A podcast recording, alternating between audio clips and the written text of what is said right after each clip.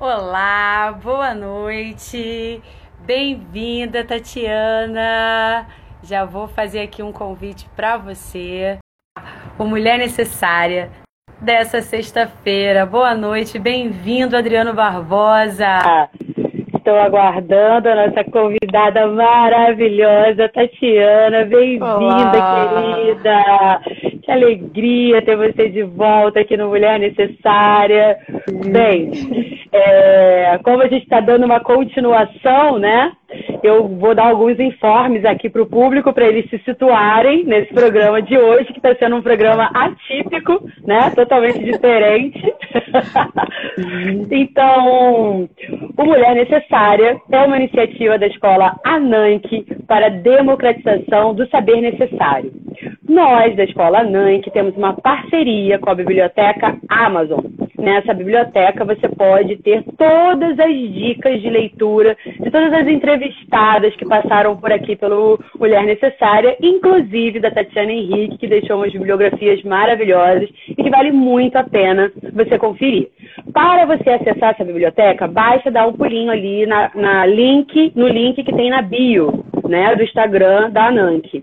E é muito importante que você faça a sua compra, caso você deseje comprar alguma dica de leitura, pelo, pela, pelo link da Ananke, porque assim você ajuda essa iniciativa né, de manter esse, esses programas, porque a Ananke tem uma, uma, uma programação de segunda a sexta-feira, de manter esses programas no ar e essa democratização desse saber necessário.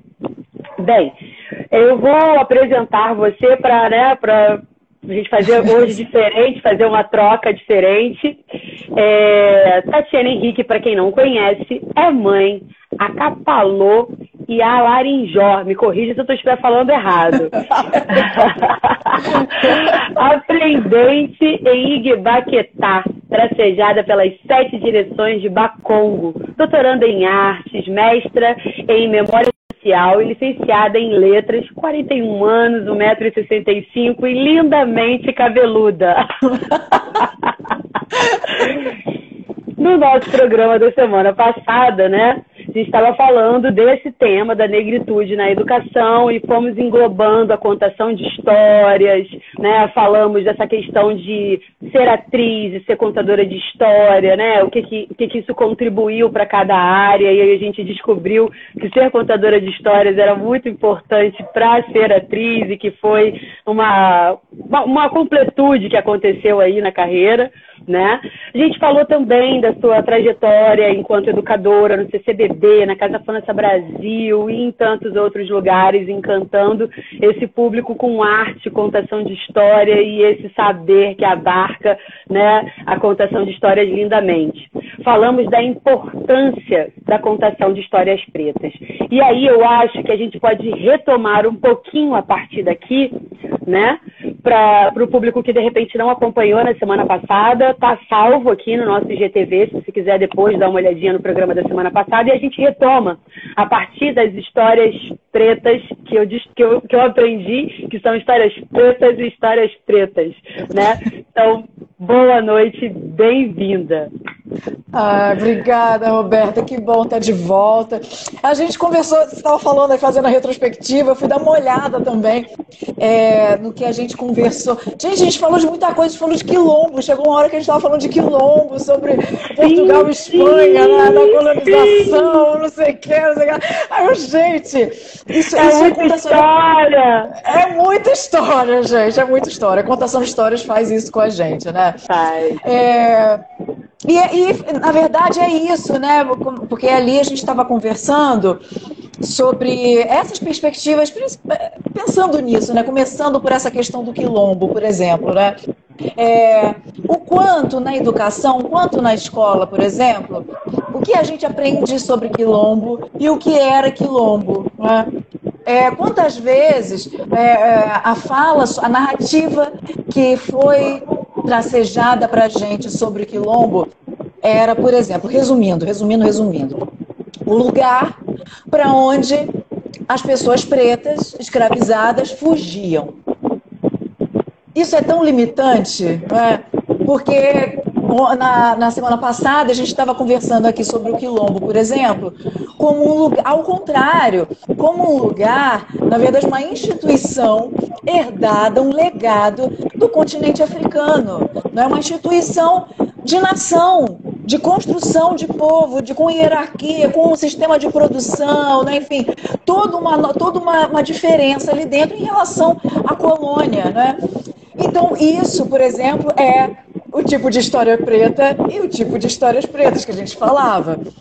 Quando uma história que tem ah, personagens pretas ou que fale sobre pessoas pretas está sendo narrada sob um olhar, sob uma perspectiva, sob uma percepção que nos achata, que nos inferioriza, ou quando essas histórias elas são narradas pela nossa subjetividade, por uma subjetividade que nos coloque de pé, que nos coloque como pessoas como existências dignas, não é? é esse exemplo do, do quilombo é isso, né? Então eu sempre, toda vez que eu, eu vou falar de quilombo, alguém me pergunta de quilombo, eu sempre digo assim: quilombo não é o lugar para onde se fugia, é o lugar onde se enfrentava. É um lugar de enfrentamento do sistema colonial. É? Quando a gente, a gente recuperou isso, né? na semana passada a gente estava falando disso. O Quilombo era essa instituição preta, então, que abrigava não somente a população preta, escravizada, mas também a população indígena, população originária, ou as pessoas brancas que não eram benquistas na colônia, nas cidades, enfim, encontravam acolhida dentro do quilombo. Então, é isso. Então, quilombo, por exemplo, o aquilombamento que a gente usa tanto hoje em dia, Tá passando uma moto aqui, deve estar tá fazendo um ronco danado. é, é um tipo de diferença em relação a essa questão de histórias pretas e histórias pretas, né? E, e, eu dizia, então, com você, né, a gente conversava sobre o, sobre o quanto eu é, escolhi contar histórias pretas à medida que o tempo foi passando. Né? Fui entendendo que era necessário contar. Ah, já tem algo de revolucionário, já tem algo de diferente, quando uma pessoa preta vai contar uma história. Né? Se a é, gente for é. observar é, encontros de contadores de histórias, como que, os que a gente se encontrou, né? É, uhum com a diferença de alguns, como o AIO, como os, o do grupo é, o GIMA, né, que é da Sinara, é, regido pela Sinara Rúbia. É, de algum modo, os encontros ou simpósios ou festivais de contações de histórias, eles usualmente eles apresentam ali entre os seus contadores pouquíssimos pretos, pouquíssimos indígenas. Sim, sim, né? sim. Então é sempre isso é eu participei de, de, desses encontros por anos, né? E tinha sempre e quando havia uma pessoa preta, é, por exemplo, ela estava muitas vezes no lugar do fetiche, olha, ele vem de não sei onde, né? Então vamos ouvi-lo, é a, a atração, né? Então sempre uma coisa que, que acontece cotidianamente é, ao longo da nossa história, né? ao longo das artes, ao longo de, de outras é, profissões, de outros ofícios também, que é a questão do negro único, do negro exemplar. Olha que bonito, olha, olha esse aqui, olha, vamos olhá-lo. Então você coloca aquela pessoa preta como se ela, como se só ela tivesse conseguido chegar àquele patamar, como se só ela contasse histórias, né? Então é como se um representasse todos. Isso não é verdade, não. porque nós somos diferentes, não é? Indivíduos, somos muito, né? Exatamente. Nós somos universos, não é? Nós, somos, nós não somos universais, eu gosto muito de dizer isso sempre também. Não somos universais, não nos pretendemos universais, mas nós somos universos, pluriversos, multiversos. Não é? Então, uma coisa é você é, combinar, conversa, convidar, por exemplo, um contador de histórias que, que vem de Camarões, outro que vem da Nigéria, outro que vem de Angola, outro que vem de um quilombo aqui no Brasil. São histórias pretas, mas elas não serão iguais, os modos de contar não serão iguais, os aprendizados também não, né? Então a gente precisa, isso também com os povos originários, né? Índio, não, primeiro, índio não existe, os povos indígenas eles são, são vários, são pelo menos 275 povos né, diferentes, é, cada um deles né, com sistemas diferentes também.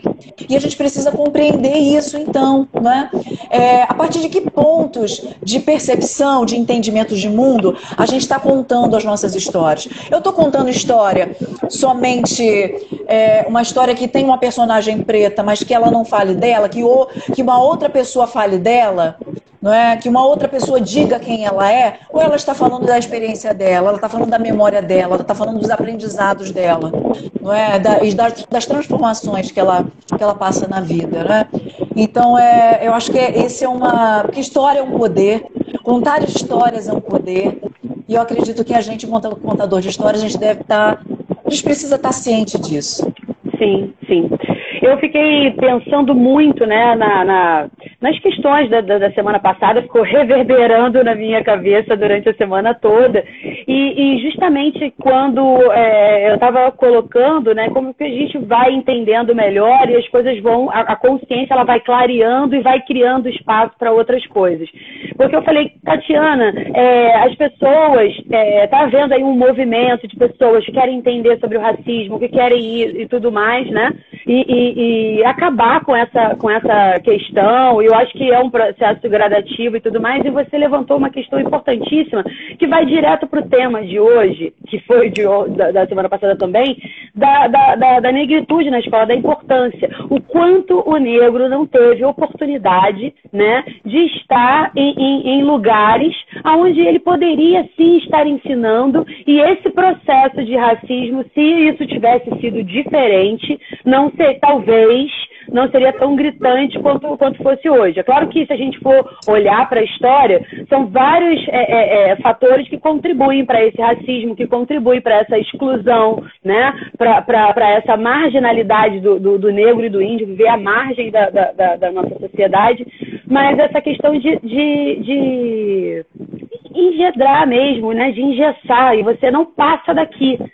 Aí a gente tem um, um, avanço que até hoje tem muita discussão, que são a questão das cotas. Ah, mas só está lá por causa da cota.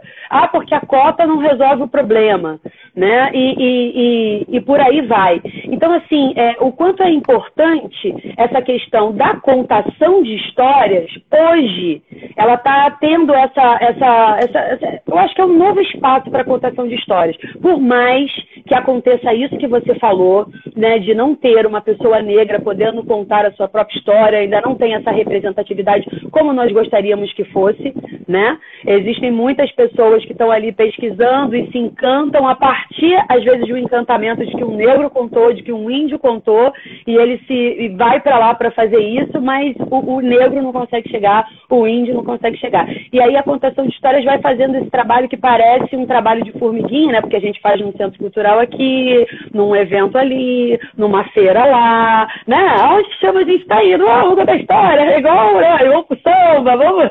É uma festa.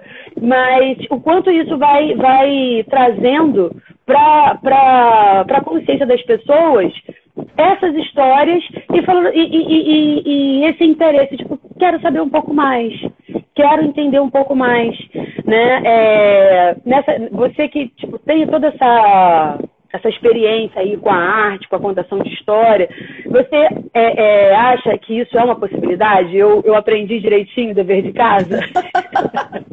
Ai, sim. Então, a gente está na caminhada sempre, né? Aprendendo coisas, né? Eu, para a nossa conversa de hoje também, é, eu fui buscar algumas informações para trazer para a gente, né? Porque às vezes a gente não conhece, não sabe, porque isso não, não, não, não ocorre no cotidiano, isso não é dito para a gente, sabe, no, no, jornal da TV, né? na, na novela dela, né? Então, enfim. É, então, a, a construção né, da, da educação para a população negra no Brasil, ela, ela é muito complexa e ela, ela é atravessada por várias questões, né? É, você falou, vamos começar pela contação de histórias, né? Na apresentação que você fez de mim agora, né, você falou o termo Akpalô, né? Akpalô é, é um termo, o contador de histórias, o mestre da palavra, Tony Edson, ele fala isso muito bem, disse muito bem na, no, nos estudos dele, de mestrado e doutorado.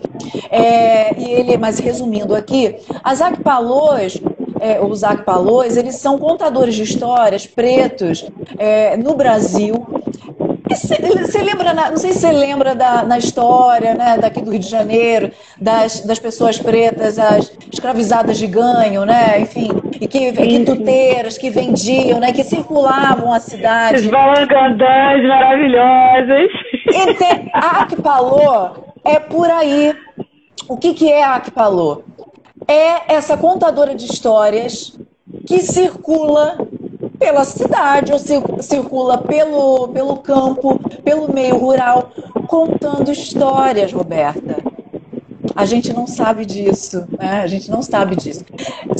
Para saber, para ter esse, acesso a esse conhecimento, foi necessário um homem preto, que é o Tony Edson, trazer para a gente esse tipo de conhecimento, porque senão a gente não sabe, a gente não vai saber. Né?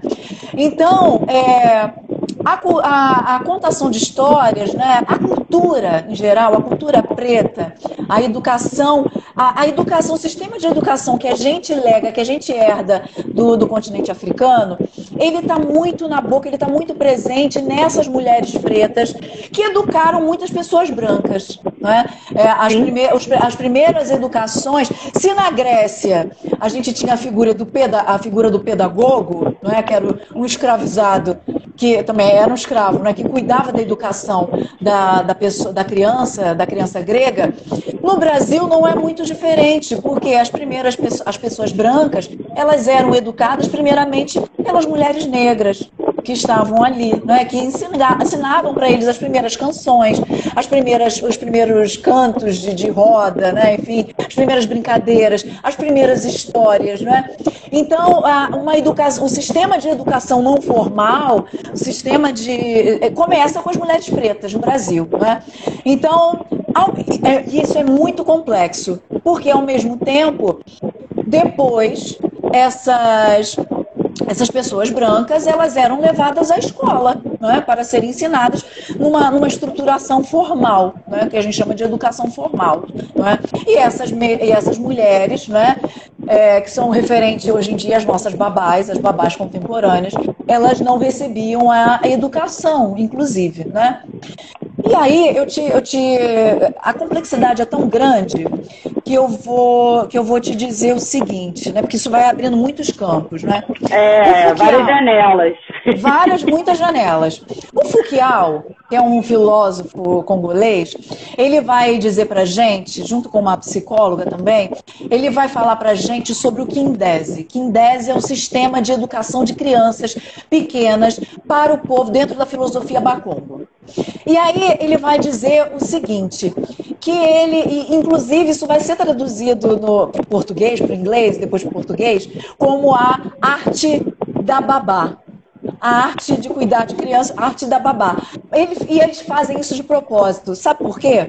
Porque para o Ocidente, a babá, a babá é uma educadora, a babá precisa, as, as, os babás, as babás precisam serem entendidos como educadores, né?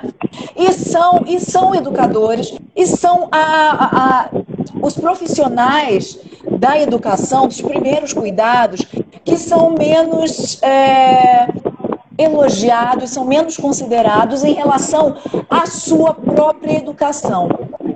E o povo Bacongo diz que, a filosofia Bacongo diz que isso é perigosíssimo. Sabe por quê? Porque os primeiros cuidados de uma pessoa ali, até os quatro anos, vamos pensar o nosso sistema, né? Quando é que a gente entra na escola? São os quatro anos, né? É. Aos quatro anos, a gente tem o quê? A gente tem a, a, as primeiras ordenações, nosso sistema neurológico tem as primeiras ordenações, né? É, começa as, os primeiros porquês, é isso, estabelecimento de é isso, é isso, é aquilo, é aquilo. Até essa idade, mais ou menos, você tá o quê? Tá com as babás ou você tá com as, com, a, com as, com as assistentes nas creches e você não cuida da educação dessas pessoas. A filosofia Bacongo vai dizer o seguinte: se você não cuida dessas pessoas, da, da, educação dessas pessoas, o que é que essas pessoas vão compartilhar com essas crianças? Ali, naquele período, está sendo estabelecido os parâmetros básicos que essas crianças vão levar para toda a sua vida. Então, se você não cuida de quem vai alimentar a subjetividade dessas crianças, o que, que vai acontecer com elas, entende? Aí eu não sei se você quer entrar com uma pergunta eu continuo falando. Não, é, e aí eu, aí eu fico pensando é, o quanto de ignorar, né? de. Porque a gente, quando a gente fala ignorância, parece que é uma coisa é, grosseira, estúpida, né? Ai, que ignorante. Mas ignorar a verdade por saber ou não saber, né? Eu, eu sei, mas não quero saber, não quero, isso não, não cabe dentro da, da, né, da, da, da parte da sociedade que eu estou inserido, ou eu não sei e, e também não tenho muito como, como descobrir isso. E aí você vai ignorando, e eu acho que você está falando, é, é, é, é, a base. Essa criança ela vai aprender a base da vida dela ali, é, é, é andar, as primeiras palavras, entendeu? E aí você ignora essa, essa pessoa que está fazendo esse excelente trabalho que é a base da educação do seu filho. Porque por mais importante que depois ele vai aprender lá na frente, a química, a física, né, a biologia e, e tudo mais, mas tudo isso tem que ter um começo. Né? Tudo isso tem que ter um, um, um começo aí. E, e com relação pessoas... a... E com relação a, a a questão da presença preta, né, da presença de pessoas pretas, o que, que vai acontecendo? A gente começou a conversar sobre isso também. É, à medida que os, que os anos escolares vão prosseguindo, a gente vê menos pessoas pretas ali na frente. Então, babás, a gente tem o um máximo, um número enorme de pessoas negras que atuam como babás, não é como serviçais, porque isso é histórico também, não é porque é, são esses trabalhos que são relegados, a, trabalhos, serviços, né, trabalhos é, serviços prestados. Essa, é, é, uma, as babás, as pessoas que cuidam do, do, das pessoas em manicômios, enfim, os serviçais, são, to, são todas essas pessoas que trabalham ali, como enfermeiras também, a grande quantidade de enfermeiros, ela vem de uma questão histórica com relação a, a como a gente vê as pessoas pretas, ao que lugar de prestação de serviços na sociedade a gente quer colocar essas pessoas pretas, e no, no, em relação à educação, à medida que você vai caminhando nos anos escolares, você vai vendo menos pessoas pretas. Então, você, na, na educação infantil, você vê bastante. No ensino fundamental, então, você começa a ver menos professores, começa a ser mais assistentes. Você começa a ver mais o coletor de, de ou, ou limpador da escola, né, o coletor do, dos dejetos na escola, ou aquele, o servente, ou o porteiro, mas começa a ter menos professoras na, na sala de aula. É? É, depois, no ensino médio, mesma coisa quando chega o ensino superior. Ah, você vê pouquíssimos, você vê pouquíssimos. E não é porque não tenha, Roberta, porque existem. A gente já tem, nós temos especialistas, nós temos mestres, nós temos doutores, um número, um número sufi, brilhantes e em número suficiente para se equiparar à presença branca nos bancos escolares, nos bancos acadêmicos, não é? Mas por que, que isso não acontece? Né? Por que, que essas pessoas não estão lá? Não é? Por que, que representatividade não rima com é, proporcionalidade? Por que, que a gente ainda aposta, por que, que esse sistema ainda aposta no negro único, no negro exemplar? Né? E se, se a gente não. Se, no campo educativo, né? a gente está falando aqui de educação, enquanto a educação é importante para a modificação de percepções, percepções sociais, percepções educativas.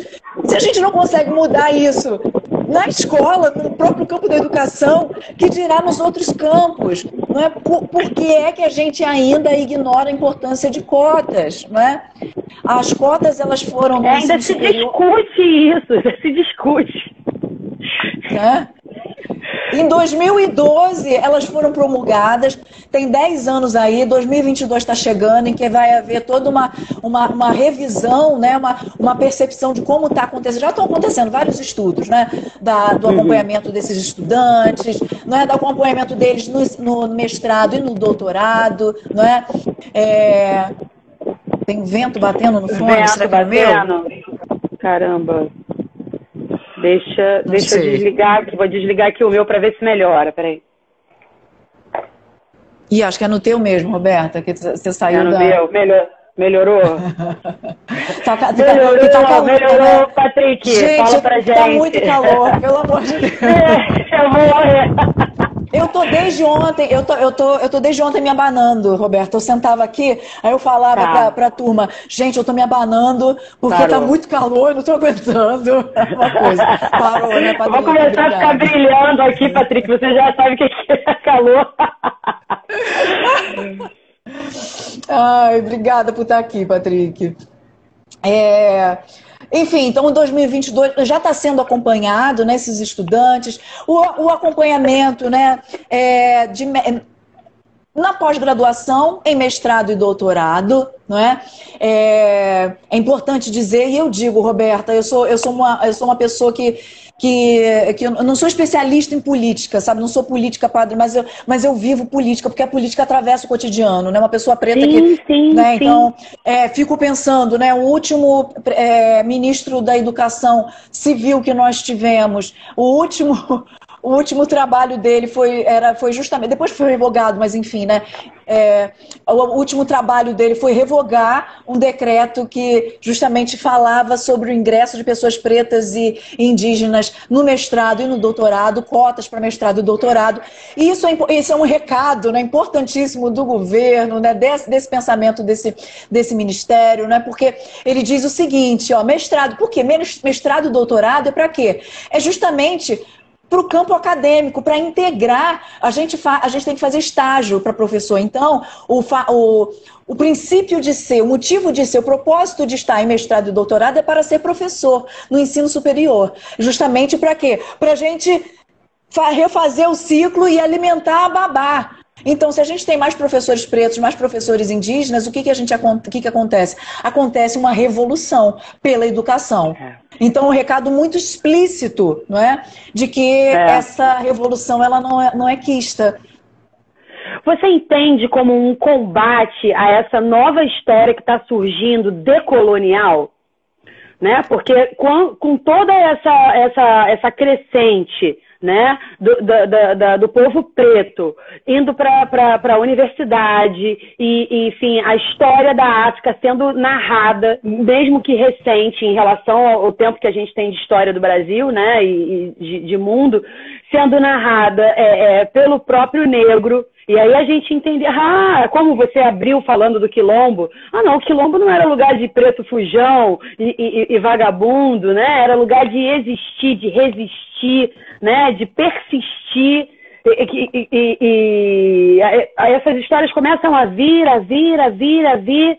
E aí a gente vai, vai vendo esses movimentos cada vez mais. É, é, na UFRJ, a Faculdade de Educação da UFRJ, teve uma uma palestra tirada do ar e o YouTube é, é, é, deles foi cancelado. Sem, sem mandar mensagem, sem avisar, sem nada. Mas como Entendeu? hackeamento ou pela, ou pela faculdade? Não, o YouTube. O YouTube tirou do ar. Eu estava justamente falando sobre isso, sobre racismo, sobre né, essa questão da, da, do decolonial e o que vinha depois. E, puf, a gente ali assistindo, puf, aí vamos entrar de novo para ver se vai. E que daqui a pouco começam as mensagens, a gente foi tirado do ar e a gente foi excluído do YouTube. Entendeu? Então eu acho que também tem, eu, eu não sei se você enxerga por esse ponto de vista, mas eu acho que tem uma, uma, uma barreira. A gente está. É, é, eu tento olhar para o lado otimista de que muita coisa melhorou e de que minha filha hoje tem muito mais informação do que eu tive. Se Deus quiser, os meus netos terão muito mais informação do que minha filha teve, mas a gente ainda está nessa, nessa luta né? É, eu queria saber se você é, vê por esse ponto de vista que essa história decolonial ela não consegue é, é se reforçar, sempre está tomando é, é, pancada, né? E o quanto a questão da representatividade é, importante para isso e qual é a luz no fim do túnel? Uh, a luz do fim do túnel, vamos ver. Essa aí é, mas ó, tem duas coisas aí no que você falou que me, que me chamam a atenção, que eu gostaria de, da gente conversar sobre, né? Uma é com relação, inclusive a gente está aqui né, na escola Nank, né, com essa, com essa conversa, essa relação com o livro, né? E como o livro, como o acesso a, aos livros, ele é, ele é importante. E como isso é bloqueado no Brasil. E outra coisa com relação a, a, essa, a esse próprio termo decolonial. Na semana passada a gente já começou um pouquinho a conversar sobre é... isso. É, e eu é. acredito que, que é o seguinte, esse, esse processo do que a gente chama hoje de, de, de decolonialidade, né? É, é, um processo que no Brasil, no, no, que tange ao Brasil, ele já ele existe, ele é realizado em, ao, ao, longo da sua história, ao longo de sua história. Os movimentos, os vários movimentos abolicionistas, as irmandades, eu enxergo irmandade, eu enxergo jongo, espetáculos populares, sabe? Essas comunidades com, com espetáculos tradicionais, como o tambor de crioula, o Bumba Meu Boi, enfim. De, em medidas a própria diferentes. religião também, né, Tatiana? A própria religião, Sim. sair do credo católico e trazer o candomblé, né? E, sim, e, sim. e essa permanência do candomblé enquanto religião, enquanto cultura, enquanto berço. Sim. Sim, eu, eu enxergo então tudo isso, toda essa atmosfera é, multi, multicultural, multi-saber, multidisciplinar que os povos africanos trazem para cá, é, como esse lugar de construção, de, já de, de desconstrução decolonial. Só que, é, Roberta, isso é feito à medida, na percepção na, na, perspectiva da longevidade, do longo prazo, do curto, do médio e do longo prazo. A população preta, o povo preto, ele é muito. Sabe a ginga? A ginga é a nossa inteligência emocional. Então, ao longo da história, a, os povos, né, a população preta, ela compreende, nas suas organizações, ela compreende, através da, desse lugar da ginga mental, da ginga emocional, aonde ela pode furar e entrar, aonde ela pode circundar para vencer, aonde ela precisa esperar, porque à frente ela pode vencer, porque à frente, porque ela precisa, inclusive, continuar existindo, porque senão podem matar todo mundo de uma vez, entende? Então, se eu estou falando aqui, por exemplo, hoje em dia contigo, é porque os meus ancestrais tiveram essa noção, tiveram essa inteligência emocional, né, de saber o que fazer com, para continuar vivos, para continuar existindo, não é? Então, é, nesse sentido, a, a, as estruturas, o que a gente chama de decolonialidade, né, ela foi, é, foi sendo construída aos poucos, né, de vários modos é, diferentes, né? É, às vezes de modo mais incisivo, né, por luta, por luta armada, sim, outras vezes Sim. pelo campo da educação. Porque quando eu aprendo a ler, por exemplo, a gente está falando de educação aqui, e aí quando eu falei que eu fui pesquisar, o professor Cesarino, o professor Cesarino, é, em Campinas, em São Paulo, ele, ele constrói uma das primeiras escolas no Brasil, é um homem preto, é um homem preto, ele e as irmãs dele. É um dos primeiros, uma das primeiras escolas que a gente tem. Então, olha essa coisa da ginga. Né? De dia, ele fazia escola, a escola era para meninas, mulheres, moças brancas, elas pagavam a escola, não é? E à noite, quem frequentavam as escolas eram as mulheres pretas. pretas. Gratuitamente. E isso, então, é feito ao longo da nossa história. Vou aprender, como na música, vou aprender a ler para ensinar meus camaradas. Camaradas. Né? Então, é, esse movimento decolonial ele é feito de muitos modos, ao, mais uma vez, né, ao longo da, da nossa história. E outro movimento, outra coisa que você perguntou, é, com relação a isso também, o que, que, dificulta também a gente. A gente tem uma, uma questão, uma, uma construção histórica que é diferente de outros povos, mas vou dizer. A gente tem um acesso a conhecimentos que já existem há muito tempo, é, com, com, alguma dificuldade, através dos livros, por exemplo. Cito aqui, por exemplo, Sheikh Anta Diop. Sheikh Anta Diop é um conhecedor, é, é, assim, é um filósofo, ele é químico, ele, ele tem conhecimento histórico, enfim, ele, é, ele é como uma pessoa preta, ele é multidisciplinar. E o grande trabalho da vida dele para a gente, como legado para a gente, foi dizer, foi é, afirmar, foi comprovar que o Egito, as múmias egípcias, não eram brancas, não eram de pessoas brancas, eram de pessoas pretas. Para comprovar isso, só, só que para comprovar isso, ele precisava comprovar cientificamente. Então ele foi estudar química, ele foi fazer testes de carbono 14 nas múmias e comprovou que nas múmias existia um alto teor de, de melanina, um alto teor que só pode ser correspondente a de pessoas pretas, escuras, mais escuras do que eu. Então, daí, por exemplo, então ele tem todo um tratado, né? tem, tem, tem livros que falam sobre isso para a gente. Só que quando é que, como é que esses livros se popularizam? Esses livros se tornam best-sellers? São caríssimos, pelo amor de Deus. Eu tenho que montar uma poupança para poder comprar esses livros e a um de cada vez. E você estava é, é, é, tava falando e eu estava até pensando nessa questão, né, de quanto vem essa luta para uma história reversa.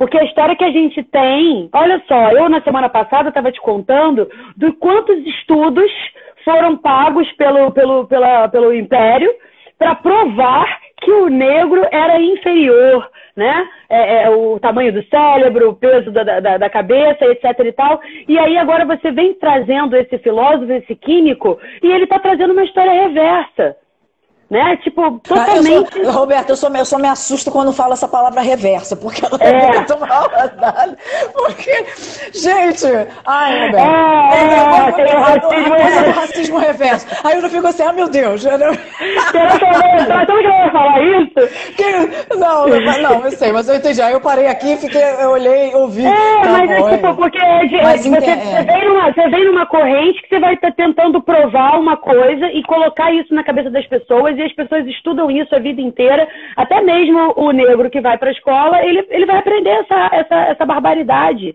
Sim, e aí eu entro numa no livro didático não vai estar escrito sobre o Sheikh Anta Diop. Não vai estar. No livro didático, o Egito, ele vai estar colocado ainda, gente, a gente está em 2020, Roberta.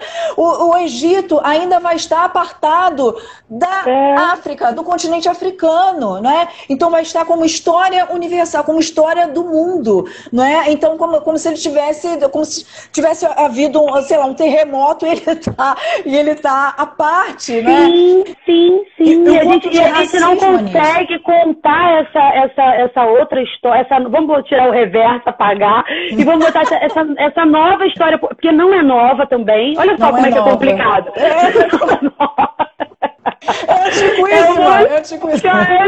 Mas que está chegando pra gente agora, e aí é nova, e aí é isso que eu tô, eu tô te falando, porque tá, essa, essa questão que a gente pensa que é hoje, que derruba um, um, um programa que está ao vivo no YouTube, né? Onde a internet é toda, prega toda essa democracia, né? E aí a gente vai tendo cada vez mais barreiras para poder trazer esse, esse conhecimento, para poder trazer essas histórias, para poder clarear essa consciência e a partir daí a gente poder fazer diferente, porque não adianta a gente fazer a mesma coisa esperando resultados diferentes.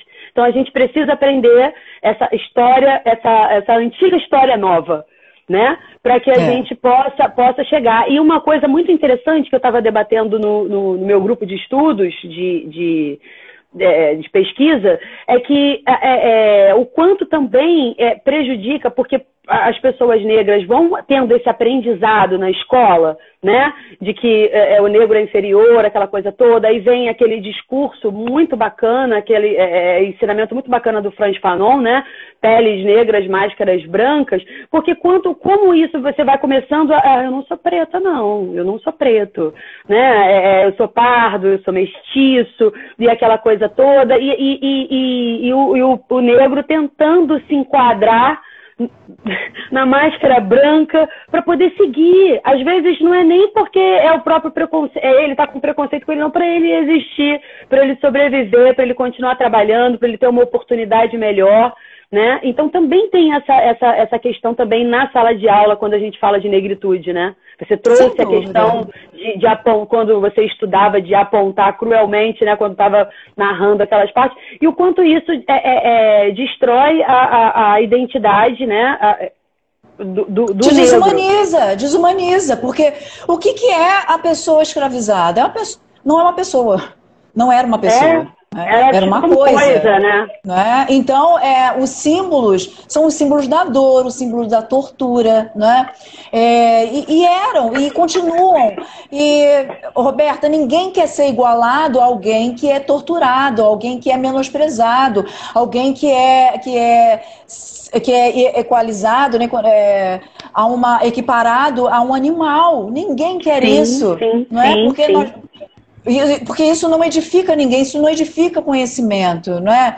é então, quanto na escola, quanto na escola a gente precisa né, rever, a gente precisa reconsiderar esses, esses. A gente precisa contar, por exemplo, a gente está falando aqui de contação de histórias, e mais uma vez, politicamente, eu vou. Eu faço um convite a quem está aqui, né? A quem vai ver para ir ao site do MEC né, é, e ver esse projeto que eles lançaram, conta, conta para mim, né, que, é uma, que é muito bacana, né, uma ideia muito bacana de literacia familiar, ou seja, de contar histórias em Olha. família através da leitura Não, ou de contação, pois é.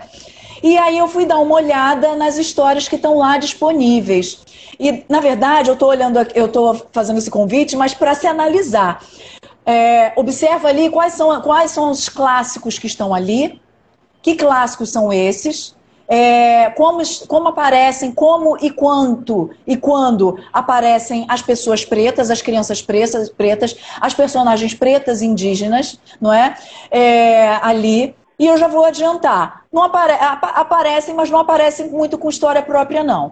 E as, os clássicos que aparecem ali não são clássicos, não tem, só tem clássicos brancos, né? Então, mais uma vez, a gente entende, a gente fica entendendo qual é o compromisso, né? A gente está falando, gente, por que eu estou falando isso? Porque a gente está falando de Ministério da Educação. Então, a gente está falando né, da, da, da, da instituição né, oficial que vai dialogar com as escolas, que vai dialogar com coordenadores, com gestores, com professores, e a partir da, das, da, das quais esses educadores, esse, esse corpo educativo, ele vai é, traçar os seus parâmetros para compartilhar. E educação, gente, se a gente, se a gente rompe um pouquinho, se a gente retrocede um pouquinho que seja, a gente fica anos, anos à frente. Não é só algo a curto prazo, não é só daqui a dois anos. A gente acabou de falar aqui sobre as crianças, né, com as babás, até os quatro anos. Então, a gente está falando de algo que vai perdurar com relação Sim. a essas crianças, com relação a esses professores, com relação a, uma, a, um, a um modo de fazer na escola que vai se aprender, que vai se aprender como certo. Então, todo esse lugar, tudo isso que a gente está falando aqui de decolonialidade, de lutas abolicionistas, de lutas pretas, de movimento preto, isso retrocede, a gente perde, é, mesmo, mesmo, porque. É muito triste. O imaginário porque a subjetividade, é por isso que é tão importante, eu, bato, eu tenho batido tanto na tecla do imaginário, da importância da gente contar histórias pretas, porque quando você conta histórias, quando você lê, as pessoas que forem ter contato com esse material, elas só vão ler histórias brancas, só vão ler histórias com personagens brancos. Os personagens que aparecem ali são personagens que estão aprendendo a se civilizar, Roberta quando aparece uma, uma, uma personagem preta. É para aprender, Sim. sei lá, a escovar o dente. É para aprender como agir. Então, então é, entende? Como andar, como falar, como se vestir. O quanto isso é no, no imaginário. Então, o, o, imaginário lúdico, que é o imaginário que é importantíssimo, que nos funda enquanto pessoas, que funda a, no, a nossa existência, é, enquanto pessoas que imaginam o futuro, que imaginam, se imaginam poeticamente, as histórias que estão ali que falam disso não mostram pessoas pretas. As histórias que vão mostrar pessoas pretas são as histórias que vão ensinar as pessoas pretas a se comportar. Isso Sim. é adestramento, adestramento de pessoas pretas, isso é adestramento do imaginário de quem for entrar em contato com essa coleção, com essa, com essas histórias que estão ali. Então, isso é uhum. é muito isso é muito é, é perigoso, isso é perigoso. É perigosíssimo, isso é, né? Isso, é, isso gente, é forte. Aí a gente tentando trazer é, essa verdade, enfim, a partir do ponto de vista de quem viveu essa verdade, de quem pertence essa verdade e a gente vai encontrando cada vez mais barreiras que vêm do próprio governo, né? Mas deixa, deixa eu falar é... uma coisa, eu sei que a gente está atacando tá, tá. só para deixar aqui bem explícito também, para deixar bem explícito, eu não tenho nada contra clássicos de outras culturas, a minha questão é com relação ao racismo e ao racismo religioso que nos atravessa em relação a histórias pretas e a histórias é, dos povos originários. As histórias uhum. dos povos originários, elas até são colocadas são, são acolhidas como histórias bonitinhas, né? colocado nesse lugar. Olha que história linda, ai que bonito. As histórias pretas, elas são relegadas ao lugar de histórias que podem estar carregadas da demonização, do demônio. Aquilo que pode levar a pessoa a se desvirtuar e que pode e que Sim. é feita uma limpeza, né? É, é feita uma tentativa também de fazer uma limpeza com relação às histórias que podem ser contadas ou não. Então, é, é, o, é o básico que a gente sempre fala. Eu posso contar a história do Thor, mas não posso contar a história de Xangô. E os dois têm machado, os dois são o rei do trovão, os dois se saem, caem na porrada, os dois são belíssimos, os dois é. têm cabelão, né? Enfim. Mas por que, que eu posso a do Thor? Por que, que eu não posso a do Xangô? Por que, que eu posso de, eu posso do Hermes e não posso contar de Exu? Não é? E os dois falam de movimento de palavra de criação de comunicação. Pois é. Então, eu quero abrir para o nosso público, se quiser fazer alguma pergunta, para a gente aproveitar bem esse, esse tempinho final, que a gente está aí 18h46, e fazer a pergunta que ficou pendente na semana passada, que ela é bem rechonchuda, né? Essa pergunta. É, você fala abertamente sobre a sua vivência como pessoa de religião de matriz africana. Como a influência da tua profissão, né, na tua profissão e nas escolhas que você faz? É, peraí, vou, vou, vou de novo. Você fala abertamente sobre a sua vivência como pessoa de religião de matriz africana. Como isso influencia na tua profissão, nas escolhas que você fez? Roberta, tudo. É tudo porque quando eu. É, com relação às histórias mesmo, né? Eu conheço os itãs, eu conheço as histórias de orixás dentro de um terreiro de Umbanda, que foi o primeiro terreiro que eu frequentei, que era o terreiro cujo babalorixá era o meu padrasto. Né? É uma história muito bonita, uma história de amor que atravessa a minha família, né? A minha mãe, que, que vem que começa com a minha mãe. A minha mãe, ela teve síndrome do pânico, né? É, quando trabalhava justamente, né? Uma mulher preta, de pele clara, mas é uma mulher preta, reconhecida por isso, né, com uma filha preta, casada com, com um homem preto, enfim. Né, então tem toda. A gente é de uma família preta. A minha mãe, então, ela foi, ela trabalhava num lugar chamado General Elétrica, trabalhava na administração desse lugar, tentava galgar, né, algum lugar, outros, outras posições, mas ninguém permitia, por machismo, né, por intersecionar, questões interseccionais, né, é, machismo, racismo, enfim. É, e ela tem é, um dado, quando tinha mais ou menos 14, 15 anos, ó, tá passando aqui o carro do camarão na rua, então vocês vão ver o cara cantando camarão bonitão. Maravilhoso. Camarão de Cabo Frio, gente, ele tá aqui toda sexta-feira passando. É, então. gente, cotidiano, né? Isso, na internet. É... Então, a minha mãe tem síndrome do pânico. E quando ela tem síndrome do pânico, existia uma médica lá do lugar, que era muito amiga dela, e ela indica um, um, um médico cardiologista é porque ela achava que ela estava com algum problema do coração, que síndrome do pânico dá nisso. E aí Isso. não era nada do é, é, cardiológico, afetava, mas não era, né? É, era psicológico. Era, era, era, era, espiritual, era multi, né? E aí esse médico é quem? É o doutor Fernando Antônio de Oliveira, que era médico, cardiologista, é, cromoterapeuta, fazia cura, ah, cura prânica, era um anjo, filho de Xangô, filho de Xangô, oh. babalorixá de Umbanda. E aí é uma história de amor muito bonita. Eles se apaixonam, eles ficam juntos. Minha mãe começa, a ser, muda de vida, ela se torna terapeuta também. Enfim, vão Olha. trabalhar juntos. É lindo, é lindo. É uma história de amor, é uma história muito linda. E aí a gente vai pro, pro terreiro o terreiro de Umbanda. A família toda vai, né? É, vai eu, vai minha irmã, vai ela, né? Todos para lá.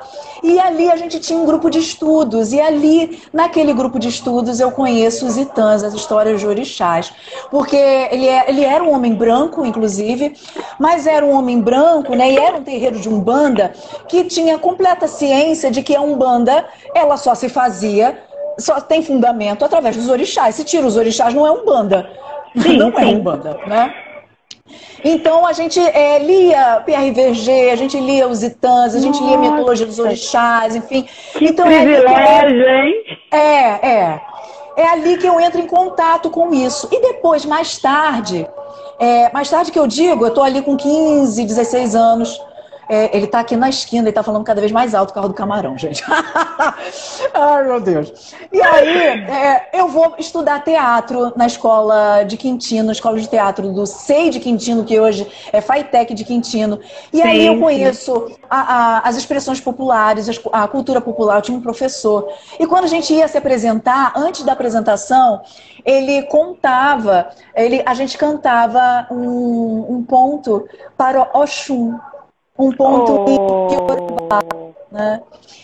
Então, é ali, quando eu digo que é tudo, é por isso, porque eu tive esse contato ali no terreiro de Umbanda com relação aos itãs.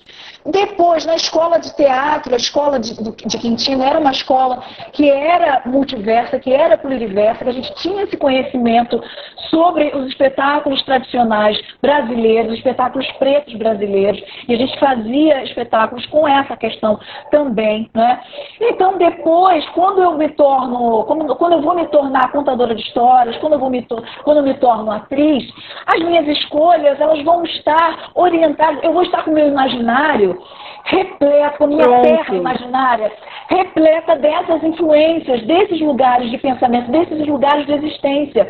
Então, daí vem a atriz, daí vem a contadora de histórias, daí vem a educadora e daí vem depois a pesquisadora em performance ritual, que é o meu campo de estudos hoje em dia, é o que eu estudei no mestrado, é o que eu estudei na, na, na, na licenciatura também, a minha, meu, meu TCC foi sobre contação de histórias e teatro, cultura preta, e agora no doutorado também, né? É, e, na, e nos, nas minhas performances, nas escolhas que eu faço de parcerias, dos trabalhos hoje em dia, é, então, às vezes, eu nem ganho muito, eu nem recebo muito. Eu sei que eu vou perder oportunidade, né, às vezes. Mas, é, mas fundamenta tudo. Sem isso, eu não existo. É. É, é o que fortalece, né? Porque se a gente for só pensar no dinheiro e, e a gente vai se esquecendo da causa, né? E eu acho que é, que é, que é isso que fortalece. Bem, é, o, você consegue ler aqui o, deixa eu ah, o De Guimarães Santos, né? Ele está falando que, que ele sempre, eu sempre falo isso, porque as pessoas falam tanto da mitologia grega e não falam da mitologia africana. Sou de matriz cristã e sigo quebrando esses paradigmas. Obrigada, né? Dagmar, obrigada. É isso. É, todo é, mundo junto, é, todo mundo é, precisa É uma isso, construção, né? é, uma, é, uma, é uma construção, né?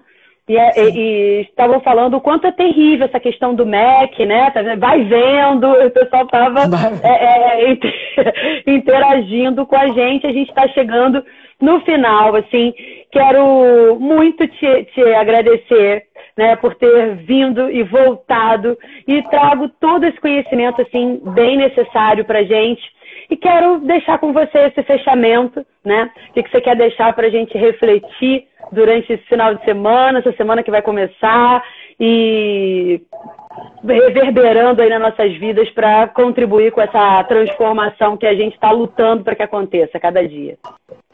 Ai, é, Roberta, eu agradeço, agradeço a Escola NANC por essa oportunidade dupla, né, da gente estar tá conversando. Um beijo, Vera, um beijo, Marina, né, que tá aqui. Todo e, mundo e a Dagmar, eu falei Dagmar, me perdoa, Dagmar. A Dagmar é contadora de histórias também, já teve no AIO, o Encontro Negro de Contação de Histórias. E, é, gente, a gente precisa contar histórias. Eu acho que, que é isso, né?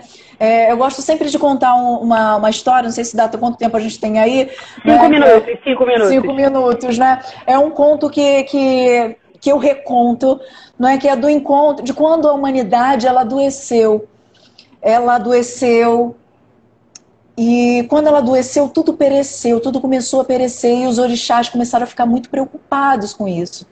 Porque os seres humanos, são braço direito e esquerdo e a perna esquerda e direita dos orixás para cuidar aqui desse lugar, desse, dessa parte do Orum, dos nove Oruns, que é o Aie, que é esse mundo material que a gente vive, nesse né? mundo visível, da, visível para a gente. Né? Os orixás ficam é. preocupadíssimos e dizem assim: é preciso entender por que, que os humanos adoeceram, por que, que eles pararam de plantar, por que, que eles pararam de se cuidar, de contar histórias. E para isso, para saber, para entender isso, veio à Terra o, aquele que conta, que sabe todas as palavras, que conhece todos os idiomas, que atravessa tudo. Exu. Exu Exu elevará a força da palavra. Ela vem Nunca aqui foi sorte, né? Sempre foi Exu. Sempre foi Exu.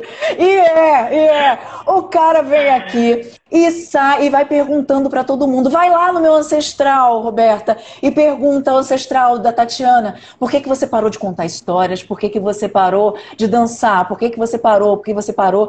E o meu ancestral conta para Exu por, os porquês. Exu abre toda, todas as suas bocas, engole tudo. Depois vai até o teu ancestral, Roberta. Pergunta, faz as mesmas perguntas. E o teu ancestral, a tua ancestral, responde. E Exu engole todos. Aí depois vai na Dagmar, depois vai na Cris, depois vai na Vera, depois vai na Marina, depois, depois, depois, depois. Em todos os nossos ancestrais. Porque os nossos ancestrais vieram, até onde a gente sabe, do continente africano. Africano. Eles então contam tudo. E Exu, repleto de histórias que ele engoliu por todas as suas bocas, volta até o Orum, volta até Orumila, o senhor do destino derrama todas as histórias ali, eles começam a entender as histórias e começam a separar as histórias. Olha, essa história é parecida com essa, e essa com essa, e essa com essa. E eles começam a entender que algumas histórias são, são parecidas. Aconteceram em continentes diferentes, mas elas são parecidas.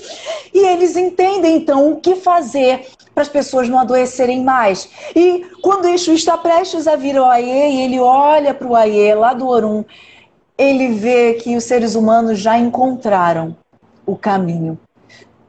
Desadoeceram, encontraram a Riku, a saúde, encontraram o seu propósito, se lembraram, Ranti. E aí a gente diz que desde esse dia a gente entendeu, Exu entendeu, Orumila entendeu e nós também entendemos que para não adoecer, para continuar com saúde, a gente precisa contar, contar e ouvir histórias. histórias. Sim, sim. Maravilhosa. Gratidão, Olha. querida. Olha, que a gente possa se encontrar mais vezes em outras oportunidades para trocar esse conhecimento e, e, e, e, levar isso adiante, né? Um, um abraço enorme para todo mundo que ficou aqui com a gente durante essa, desse programa de hoje, as participações e tudo mais. E até a próxima, Tati. Um beijo enorme. Beijo, querida. Obrigada. Tchau, gente. Tchau. Axé.